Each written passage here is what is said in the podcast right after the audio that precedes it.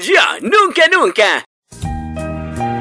Bueno, hermosas, como no alcanzó el tiempo, quiero contarles mi anécdota de la torta por la que fui muy juzgada, que dijeron que estaba fuera del lugar. Les voy a decir cómo fue y por qué sí entra en un estereotipo. Lo que pasa. Pero pues dale, porque si no va a ser otro podcast. Ah, bueno, sí. Bueno, sí va a ser rápido. Yo recuerdo, como les decía, yo participaba en las pasarelas de Hash Week, entonces ya llegué con el maquillista, llegaron todas las chicas y sí me juzgó por mi apariencia, porque les voy a decir, obviamente, todas las demás chicas eran más jóvenes que yo, eran más delgadas, más altas. ¿Cómo son? O sea, tenían el cabello hasta la cintura, lo tenían unas rubio, unos castaños. No, sí, sí, no estoy mintiendo.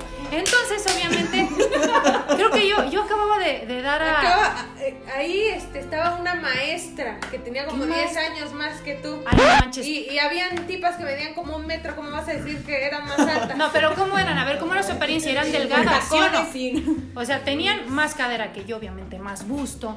Estaban más delgadas, como tú le quieras ¿Qué decir. tal que tú también las hiciste sentir inseguras y tú no sabes Ay, ese punto no, de la eh, tú no estabas ahí. Entonces Mira qué llego y- segura de su cuerpo.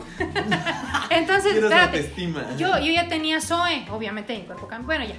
El chiste es que llegué y ya no llego yo y pues todas así, independientemente de que, de que no llevaban una gota de maquillaje, no manches, pelazo, actitud. Y yo así con mi chonguito así de tres pelos y llego, ¿no? Y me siento. Y todavía, y todavía para rematar llego con mis tortas. Y empiezo a repartirlas.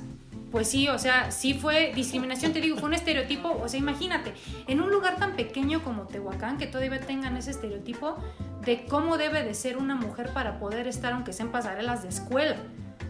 O sea, yo era, te digo, yo era muy diferente a la fisonomía de todas las demás chicas. Entonces sí, ahí entra ese estereotipo. Y si este tipo así llegó y me dijo, ay, tú vas a ser modelo y me barrió de arriba abajo. Le digo, sí. Y por a mí fui la última la que maquilló. O sea, si no fuera porque me paro y oye, ¿y yo qué hora voy a pasar? Y se me queda viendo. ¿Qué? ¿Tú vas a modelar? Ay, ¿no te han pagado las tortas? Ajá. No, ajá. Te lo juro. Y yo sí. Y entonces, este, es, esa, esa es mi, mi historia de las tortas, que sí entra en, en los, en los estereotipos.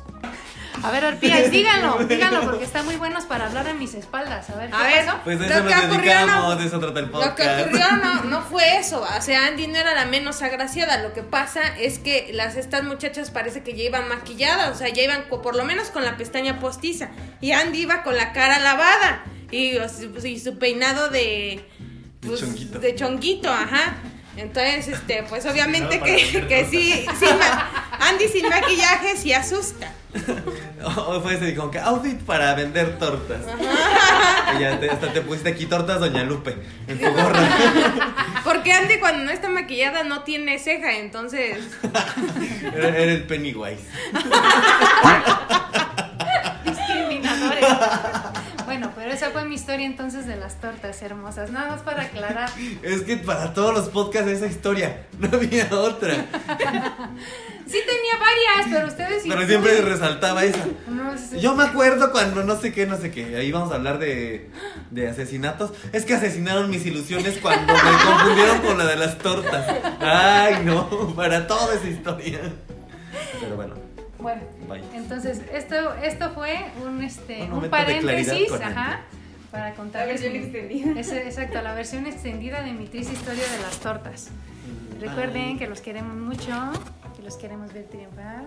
Bye.